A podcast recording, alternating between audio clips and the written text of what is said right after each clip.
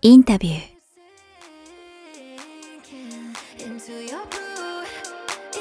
心身の健康というか今もランニングやっぱりされてるんですあしてます。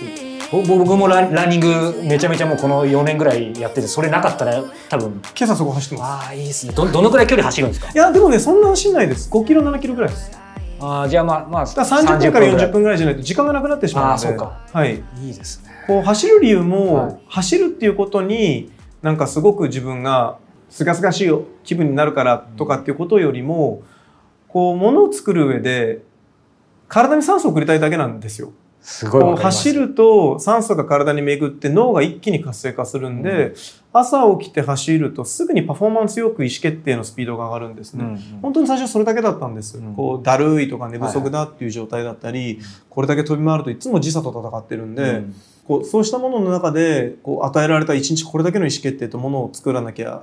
到達に間に合わないという時にどうするかって言ったら走ることが一つのいい、うん。でももちろん走っていくし楽しくなってはもちろん来てるんですけど、うんうんうん。そうですよね。あの、まあ、あと食事のね、愛妻弁当なんかの話も、あの、見たりとか、やっぱり個人的には、心身の健康になぜこだわるんですかって言われて、当然そのパフォーマンスとか、いろんなことだっていうのはもう理解してるつもりなんですけど、僕もそ相当マニアなので、そういうので一日すべて動いてるので、大変先生ながら、あの一日の流れが、すすごい、ちょっと恐縮です。に似てて、はい。あ、じゃあ僕も頑張れば結構いけるかなぐらいに逆に勇気づけられたんですけど、逆にそもそもそう、えーその価値はわかるんですけど、なぜそう思うようになったき、やっぱきっかけというか、あ単純に本当こう今僕が抱えてるプロジェクトって、はい。こう本当に1020あるんですよ。どれも僕が駆け出しの頃うん。にやりたいプロジェクトだから1020あるんです。うん。完全に自分のキャパシティ超えてるんですね。なるほど。でも自分のキャパシティが何かってまたそもそも自問自答するわけですよ。はい。でできない自分が嫌なんですよ。さっきはいのモチベーションの話はないんですけど、できるようになった自分が今こう自分の次のモチベーションになるというか、うん。で周りでさっき言った通りできてるアーティストはいるわけですよね。で彼らにできて僕ができない理由はないということと、できることとできないことを美化も美談にもしたくないんですよ。うん。うん。そうした時にものづくりにもそうなんですけれど、はい。意思決定のスピードなんですよね、うん。この色が綺麗かこの色がいいか、この画題でいいか、うん。この構図でいいかこの立体物でいいかこの素材でいいかっていう、そういう意思決定っていうのはこう意思決定のスピードを上げていくとスキルが上がっていくんですよ。はい。でそのスキルが上がってなおかついろんな人に心に響いていく作品っていうものが実際に届いてるっていうものが今感じれる世の中じゃないですか、はい。別に数値化でもいいんですよさっき話した、じゃなくてもこうみんながコメント SNS 上で書いてくれたりとか、うん。響いてるっていうものは本当に今見えるので、そうした時にこうそういうことがよりできるようになるために、どうやったら自分が常にこう研ぎ澄まされた状態で、う自分のことを管理できて運べるのか自分自身っていうことをすごく意識しますかね。やっぱりアアスリートな感じですよね。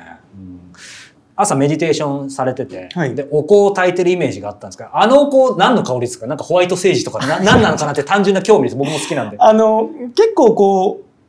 う仏壇集するのはそんな好きじゃないんですよ。はいはいはであの、まあ、京都が好きで、はいはいはい。あのリスンってこう結構現代的な香りをはい。混じるお香があって、はい、リスン、はい。LISN って書くんですけど、そこのお香をよく使ってますね。あ、でも京都って結構そのお香のいろんな有名なね、はい。お店いっぱいありますか？それがいいんすね。なんか白檀とかなんかすごいそうそうそうこそう。そういうものよりは、はいはいはい。あんまりこうすごいお香をこうして、しすぎてない方が。うんうん。ものが好きですか、へーあともう一つ、やっぱりそこまで健康に、まあ当然パフォーマンスのことを考えてたと思うんですけど、もうつまりですね、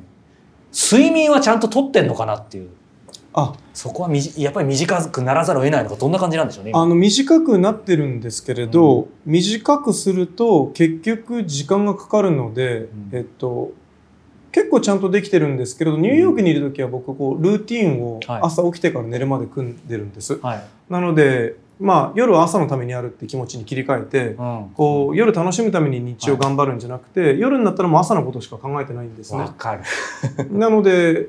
可能ならもう10時半ぐらいに寝たいんです、はい。はい。で大体11時過ぎには就寝するようにして、うん。こう6時朝7時間睡眠とると、うん。やっぱり全然体の体力が違うので、うん。睡眠は一番気を使ってますかはい、やね、っぱりそうですね。短い時間うん。にしないようにしてます、うんでもそれこそさっきのねこう、まあ、今は少し移動どうなんでしょうこれでもコロナ前よりは減ったのかもしあの海外のね、はい。当然時差ジェットラグとかあると思うんですけどその時って例えばそれをコントロールするサプリで例えばメラトニンを飲んでるとかつまり睡眠大事じゃないですか。はい。そその辺はなんかケアってされてるんですか？あ、でもね、メラトニンとかこう移動の時やっぱり飲むようにしてます、あやっぱりそうですかすぐアジャストできる。ただ、もっとメラトニンっていうのも結局、こうどう出すかじゃないですか。すね。なんで、こう日中ちゃんと日光浴びておくことではい。出やすくなるじゃないですか。はい。で朝起きた時もすぐ開ければ、はい。あの出るようになるんで、はい。それを逆にコントロールすると最初だけでもいらなくなるんで、基本的にはないような状況で、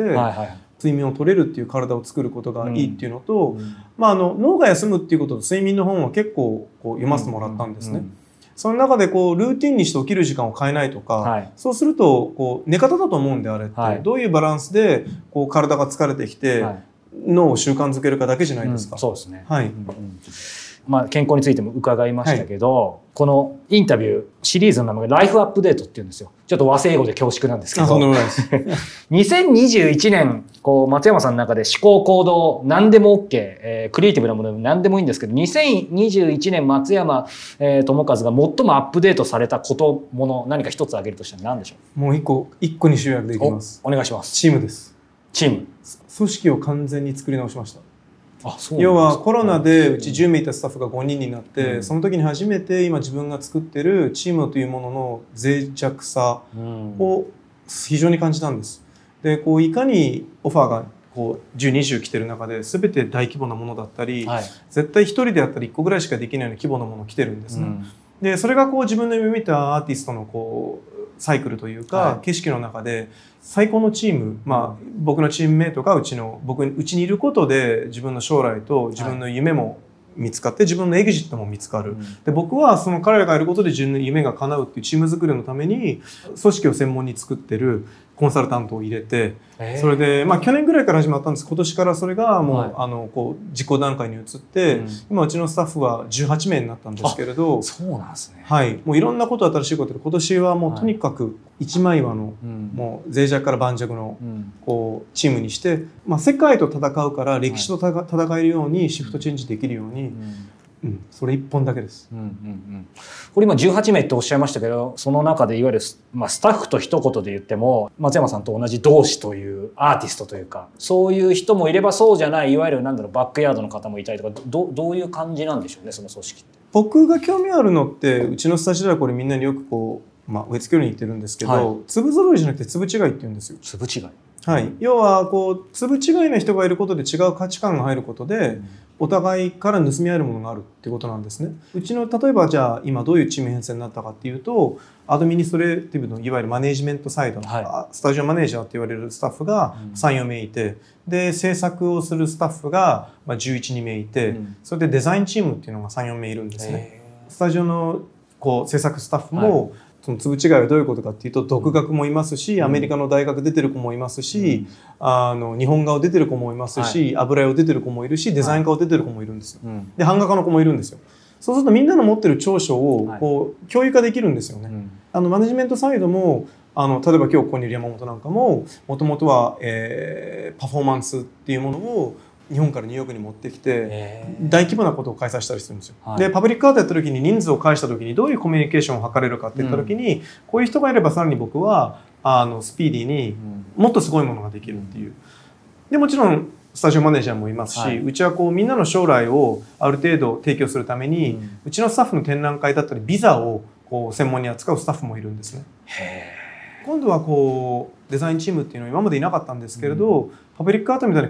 巨大なモニュメントを作るとこういろんなものをデータ化していかなきゃいけないんですよ僕のスケッチを。そうした時にさっき言ったように僕がこうここだっていうものを作りたいっていうところに集中して、そこからはもうその彼らがうん。こう形に起こしていくみたいな、はいはい。するようなチームができることによって、みんながやりたいこととうん。僕がやってることしかもまあ僕を介してやったことが彼ら一人じゃ実現できないようなことになっていけば、うん。すごくいいチームになるんじゃないのかなと思って。うんうんうんまたじゃあ大きくアップデートをまさにされたんですね。はい、うんなのでまあ、ここから何人になっていくかわからないんですけれど、まあ、やっぱり組織っていうのはこう一つで生き物になるので、うん。闇雲に何人かっていきなり入れてもうん。機能しないんですね、うん。ものづくりの世界っていうのは。はい。やっぱりこうできた中で階層化していって、うん。ものづくりはヒエラルキー化してる方が結構うん作りやすいんですよ。うん。トップダウンでこうものが、はいはい。うんボトムアップよりも、まあうん。トップダウンしてからボトムアップが一番いいんですけれど、うん。要はトップダウンできるようになったら下からの意見も聞けるっていう状態を作るにはやっぱりこうきちんと階層化していかないといけないので、うん。そこの部分っていうのはやっぱすごく時間と労力と、うん。はい全てを注ぎ込んでます今年は。これ実際、まあじゃあそういう意味では今年ね、あのまた1回5人まで減って10 18人というか、かなりその採用されたと思うんですけど、その採用するときに、当然松山さんもなんか最終面接とか立ち会うとか、どなんかどうどういう感じ全面接です。あ、ですよね。3回ぐらい面接する。んですけど、基本的に全面接僕が入ってます。だとなおさら伺いたいんです。これね、あの、これ見てる方、ね、あの、ああの、最初の話戻しますけど、あるテレビでね、あの、スタッフは全員 A 型、えー僕は B 型みたいな。ちなみに僕 B 型で今一緒にいるスタッフやっぱ A 型なんですけど、まあ、ある意味一理あるかなと思うんですけど、まあ、その、今もそうなんでしょうか。そして、ちょっと、ちょっと若干それは誤解があるんでしょうか。実際言い方を差別、さ最初雇用差別になるんで、あのそうですよね特にアメリカみたいな場所だと、あの、一番あれですよね。はい聞いちゃいけないぐらいの感じですよど、ね。どこでも不可能だと思うんですけれど、はいまずアメリカははい血液型の概念がないんですよ。血液型何って言っても、はい日本みたいにこう、性格がこうだみたいな、こう、区分分けがされてないので。でも、はい。まあ、やっぱり几帳面の人が向くことは確かです。うん。コーディネート力がある人っていうのはやっぱりこう、はい。うちには向くはい。パターンでありますよね。うんこう段取りをいろんなことを組んで、うん。うんあのやらないといけないというプロジェクトがあまりにも多岐に及ぶので、で作品制作もすごく長時間かかるんですね、うん。僕の絵ってちっちゃいものでも1ヶ月ぐらいかかるので、うんうん。作品が最初の工程から完成するまで、なのでこうなんとなく自由奔放っていうのからは、うん。一見かけ離れたものづくりの仕方をするんですけれどそれがあるからそう最後自由奔放に、うん。あのまあ、良いと言われるあの作品ができるって僕は信じてやってるんですけれど、でもまあこうやっぱりその人を理解するまで、うん。やっぱ興味持ってる初期衝動って人を雇われた方って皆さんあこの人いいかもって思った時にそのこう裏を取るために僕は結構面接の回数が多い方なんです、うん。あやっぱり間違いないと思って、うん。あのじゃないとこうケミストリーが起こらないといけないと思ってるんで、はい。である程度そうできればあとはもうどれだけ足していってもケミストリーって、まあ、できていくと思うんですけれど、やっぱり最初のこうベースができるまでっていうのは、そのあたりっていうのはすごく大事だと思ってるので、うん。すごく慎重かつ、まあ、丁寧にやるようにしてます。うんうんうんうん。今そのスタッフの採用のとかのやり取りで今ふとこれをまた思い出したんですけどあの松山さんのそのスタジオの中で働いているその制作のある方がその自分の作品を松山さんに見せてその値段がどうこうとかこれいくらぐらいだとでいいと思うみたいな話をしてた時にこのくらいの額だって言った時に松山さんが結構鋭い感じで「お前それ誰に聞いたの?」みたいな話をしていて、友達に聞いたっていうね方がいたら友達に聞くんじゃなくて本当に、まあ、生きるか死ぬかでやってるような人のど同業の話者に聞けって言ったのかちょっと分かんないですけどなんかその辺のまあもう確かにその通りだなとは思ったんですけどスタッフに対してもそうかもしれないですけど松山さん自身がこの世に出す前に当然自分であのまあいろいろ今日のここまでお話伺ってきたいろんなプロセスを経て例えばこの作品も作られてると思うんですけどそれを今日はとことんちょっとあの文章というか小説になぞらえちゃってあれですけど僕なんかも自分でも原稿書くことあるんですけどやっぱりその遂行自分で書いたものを何度も何度も自分で遂行するのもあると思いますしいわゆるそれを信頼できて結構厳しくイエスマンじゃない誰か、うん、例えば奥様なのかスタッフの方なのか分かんないですけどそういう誰か他者に見せるとか世に出す前になんかそその松山さん自身はクリエイティブとして出す時にどういうプロセスを踏んでるのかなとその他者の目というか。まずちょっと今いくつかはい。質問の中で、はい。あのまあ、含んでるところがあったので、うちのスタジオは、はい。僕の若手のスタッフがこう卒業できるっていうことは僕結構大事にしてるんですね。うん。なので、まあ、スタジオが終わった後に、はい。月に2回ぐらいこう作品の品評会をするんです。で僕はうちのスタジオを週末も時間外も開放してるんですね。うん。で彼らが使っていいっていうふうにしてますしこうみんなの作品を持ち寄って、はい。もうまあ食事しながら、うん。あのまあ、番組だったのもこう夜ご飯食べてお酒を飲んだぐらいかうん。らちょっと作品のこう品評会するんですけど、まあ、僕の今まで8年間頑張ってきたむ右腕的な子がそろそろ卒業しようと、うん。そうした時にこう作品をうちのスタジオでも数多くの展覧会を、はいこう企画してきてそれまでっていうのはどちらかというとこっちが手こ入れしてあげてたんですけど、い、よいよこう彼も卒業するって話になったから、あのじゃあ根付けそろそろ自分でししていかなきゃねと。なるほど。でここでポイントなのが僕らってこう作品を人に委ねるわけじゃないですか。でもその人に自分の命の値段をつけられてるわけですよ。うんだって僕らが作ったものっていうのがこう別に機械的になんかロットに乗ってできていくわけじゃなくって本当に自分たちが生きる生きれるか生きれないかっていうものに根付け化されるって非常に酷な世界で戦って生きてるんですね。本当ですね。でその根付けっていうものに対して何よりもこだわらないと自分の命を安く売ろうとする人はいないじゃないですか。うんでも適正価格も絶対あるんですよ。それはみんな自分を一番世界で高いって信じてますけれど、うんそこにたどり着くためにはいろんなことをしてそこに行かないといけないってことを理解するべきで、はい作品自体には何の価値もないんですよ。うんうん作品自体の価値を作るのも我々は芸術家で芸術作品というものに自分たちが作ったものの、はいこう命の根源的みたいなものが数値化されてまたここでも数値化なんですよ。うんそれが売買されるっていうすごくすごくそんなお上品な世界じゃないんですね。はいでもそれが僕らの活動源になって続けられるっていうリアリティがあってそこは美しいんですよ。うん僕らがこう、まあ、人生をこうとして作ってるものが人に感動してそれを、まあ、何らかならして購入するまで価値があるものなんだと思ってくれることなんで、うんそこをすごく軽んじて見た時に僕はすごく怒るんですね。うんうんこうじゃあ自分の体をこう切って売るのと同じ時にそうですね。指一本いくらで売るのみたいな話になるわけじゃないですか。なのでそそうした根源が僕の中にはあるんです、うん。だから作品を売ることは汚いだとか作品をこう値段つけることはアーティストがこう汚れたことだなんて言うんだったら筆折れって思っちゃうでも本当そうですね。だからだったら発表しようとしなきゃいいじゃんと思ってしまうんですね、うん。こう発表したいってことは何なりのアーティストと芸術家としての欲とエゴがあるんで、うん。それはみんなに見てもらって僕どうって思う気持ちと、うん。それが売買されることはもう完全にイコールでしかないからうん。そこに対して僕はすごく素直にこうニューヨークみたいな場所でこうやる上で、うん。まあ直結してたんで、うん。この絵が1枚売れればあと1週間ご飯食べられるっていう環境でずっとやってきたんでうん。で今もやっぱり自分の作品価格って一度も他者に委ねたことがないんですね。うん。もちろんこう契約してる画廊とかはい。提携してる画廊とうん。一緒に話しながうん。ら作品の金額とかもちろん決めていくんですけれど、それは別に自分の作品のこう金額的な価値を高めたいじゃなくて、うん。こう今、ね、何十人のこうスタッフを抱えてこういう状況でやった時に自分が今何をこう作品を介して世の中に提供してるんだ、うん。でそれに対しての自分の熱意だったりっていうものを数値化しないといけないんですよね。うんうん。むしろその義務なんですよ。しないといけないっていう、はい。はい。でしないといけないっていうものに説得力も責任も取らないといけないんでそれは絶対やらないといけないことなんですよ、うん。芸術家が、うん。なのでそこを責任を持って全てに責任を持ってやってるっていうのが僕のこう、うん。気持ち前です。ああなるほど。そして松原さんにさっきももう一つそうですねすみません質問混ざっちゃいましたけどつまりご自身の作品を世に出す前に、まあ、特に近しい人に何かこうフィードバックをもらうとかなんかそういうプロセスなどういう感じで世に出すまでに他者の目が入って入ってる入れてる？僕すごい案外そこ緩くって。迷うんですよ。はい。やっぱり作品こう 今までねこうすごくもう自分は意思決定なんだって言っときながら、最後作品悩むんで、ううんちはすごく僕ちょっとみんな来てって言ってこう色とか悩むとちょっと端っこを塗ってみたり、あのちょっと出力してみてこういろんなパターンをやったりした時にどっちがいいっていうのは結構聞くと大体僕じゃない方の意見を平気で使っちゃいます。あいや自分だったらこっちだなじゃない方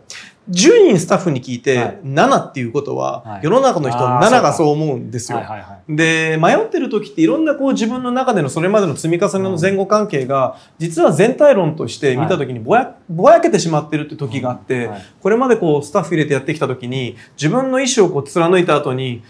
やっちゃったって思うことは多々あったんですよ。やっぱあったんですね松山さんあの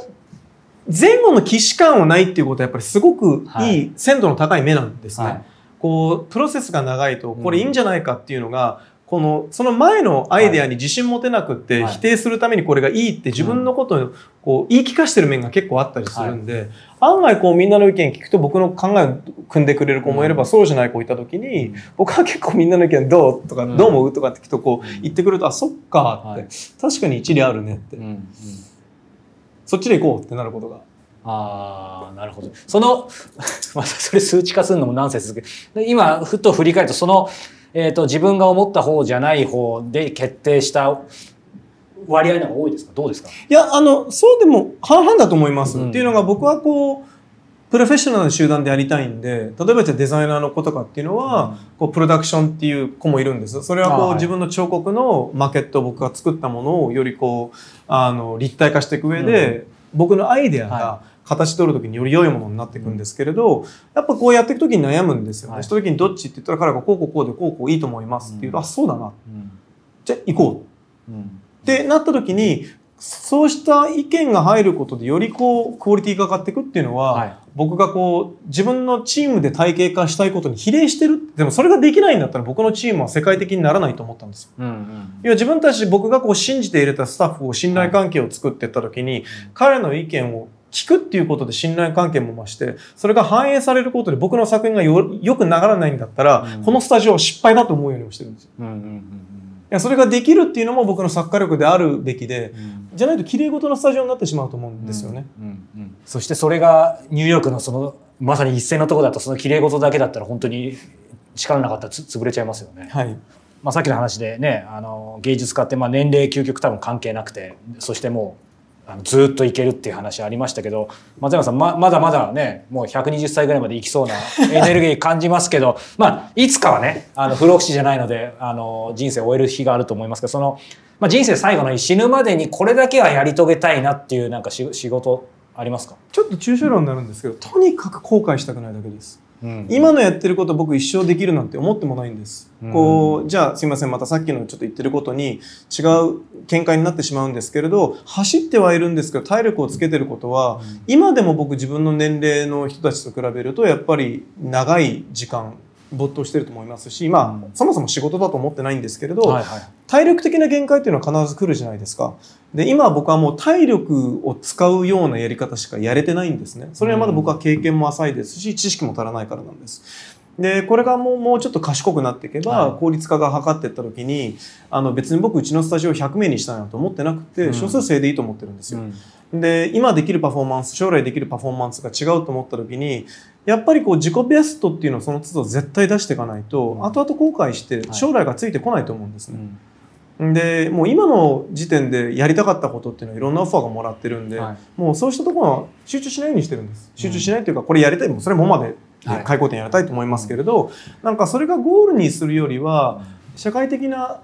発言権を持てるようにちょっとずつなってきた時の責任っていうことに対してドキドキしてるので、うん。こう純粋にこう、まあ、没入感をずっと持てるためには、新しいこういうオファーを来た時にやりたいと思うプロジェクトがいっぱい来るってことは、うん、後悔しないっていう毎日を、うん。はい、うん。生き抜くっていう感じです。なるほどね。ありがとうございます。最後になんですけど、こう、やっぱりニューヨーク、まさにその世界の一番縮図というかね、まあシビアな意味でもその中でずっと20年やってこられて、いろんな一線でやってる人たちずっと見続けてきて、ジャンルはもちろん芸術家以外の人も含めてなんですけど、時代や環境を超えて本当にこの人活躍し続けてるなっていう人の共通点って挙げるとしたら何でしょうね？マインドフルネスですかね。マインドフルネスですか？っ。ていうのが、うんやっぱり整えてる人ですね自分を、あの思います僕もそんなにね自分もまあこの世界で若手って言われてるんではい。巨匠クラスの人と接点を持ったことはないんですけれど、あの何とも言えない安定力何なんでしょうね。うん。でそれこう若い頃やんちゃだったからみたいなこう日本のあの成功者みあのこうはい。成功者みたいな人はい。向こうの人あんまりないんですよね、うん。こうずっと安定してるというか、うん。あれは憧れますね。なんかまあ同世代ですごい有名なのカウズなんか見ても、まあ、カウズは僕ありがたいことに僕が企画した展覧会に昔は2回ぐらい入ってくれてはい。本当に変わってないんですよね、ん。彼の安定力とまあ本当マインドフルネスみたいな、はい。なんかこう こうフラットにすごい高いところでずっとやれるっていうこう領域になんか達観してる感じっていうのははい。何なんだろうって本当に思いますね。うんうんううん。ん、整える。整う、であのアメリカでマスタークラスってあるじゃないですか。ああの学ぶやつですね。はい。で僕あの学ぶことよりもこう第一線で活躍してる人たちのうん。こう間の取り方とか空気の読み方とかを見たくてああれ購読してまあ2万円ぐらいで見れるんですけど例えば僕防具のアナ・ウィンターズとかも見た目も喋り方もい。ちいちがもう本当にこうエレガントで、うん。こう突き抜けてるなと思うんで、はい彼女のこうマスタークラスとかもこう 見てあとフランク・ギリーも出てて、はい。フランク・ギリーがこうどういうふうに建築を、はい、作るかとか。あマスタークラスそういう見方面白いですね。なんです。こうどういうふうにもう息の取り方どういうふうにこう喋るかとか、はいはい。とにかくこういいろんな世界で、うん。あの番組ってまさしくこううん。全領域でそうですね。やってる人たちを見た時に、はい。こうまあ僕あんま時間が取れないんでお昼を食べながらあれを見るって時期を2ヶ月ぐらいやってたのかな。うん。でまあ、全コース見るんですけど、はい、そうか。なんかマスタークラスちょっと違う僕も一回挫折しかけたんで違うモチベーションになりますね。その見方をこう変えると面白いなと思って。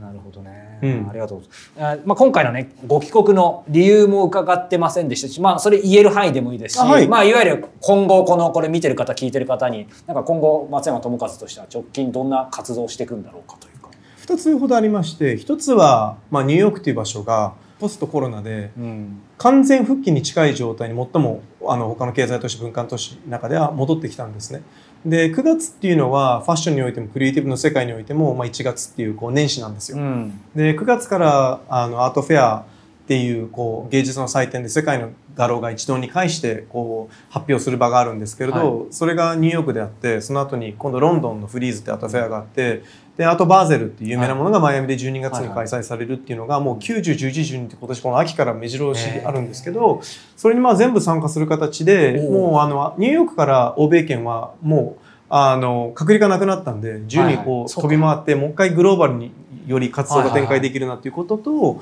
今回帰ってきたのはまた次のパブリックアートが、うん。あの今、えーこちらで、えー設営するために戻ってきたんですね。はい。それは千葉にある、はい。あのスタジアムなんですけれども、はいえーそこに立体物とはい。壁画をこう作る、はい。で完成はまだちょっと1年ぐらい先なんですけど、はい。全貌としては外観と内装全部やるっていうものがあるんですけれど、はい。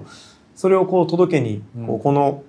7ヶ月はい。かけて作ったものを、えーまあ、また海外から届けて。すごい。もう千葉にあるスタジアムって言うと分かっちゃいますよね、もう。あでもね、はい。みんなが思ってもないスタジアムなんですよあ本当ですか？これ。全く新しいこあ。う予想外のスタジアムなんであすよ。じゃあ多分パッと思いつくものとは違うってこと野球でもいないんです。それは来年のもう今頃には多分。あいやオープンはもう実は秋にします。それで今回届けに帰ってきたんですけれどはい。そこのスタジアムがもともとあったものを一回取り壊してゼロから作ってなるほど。いて外観を全部きれいになるまでは1年後になるので、うん。完全整備されるのは1年後なんですけどスタジアムの機能はもう秋から、楽しみですね。じゃあちょっとまたそこに行ってあんまりこう事前に松山さんがそれについては多分語るインタビューでも出てくるんでしょうけどあえて見ずにまたなんかあの、まあ、感じなくていいっていう話が感じてからにします、はいね、先に文脈を入れずに。はい。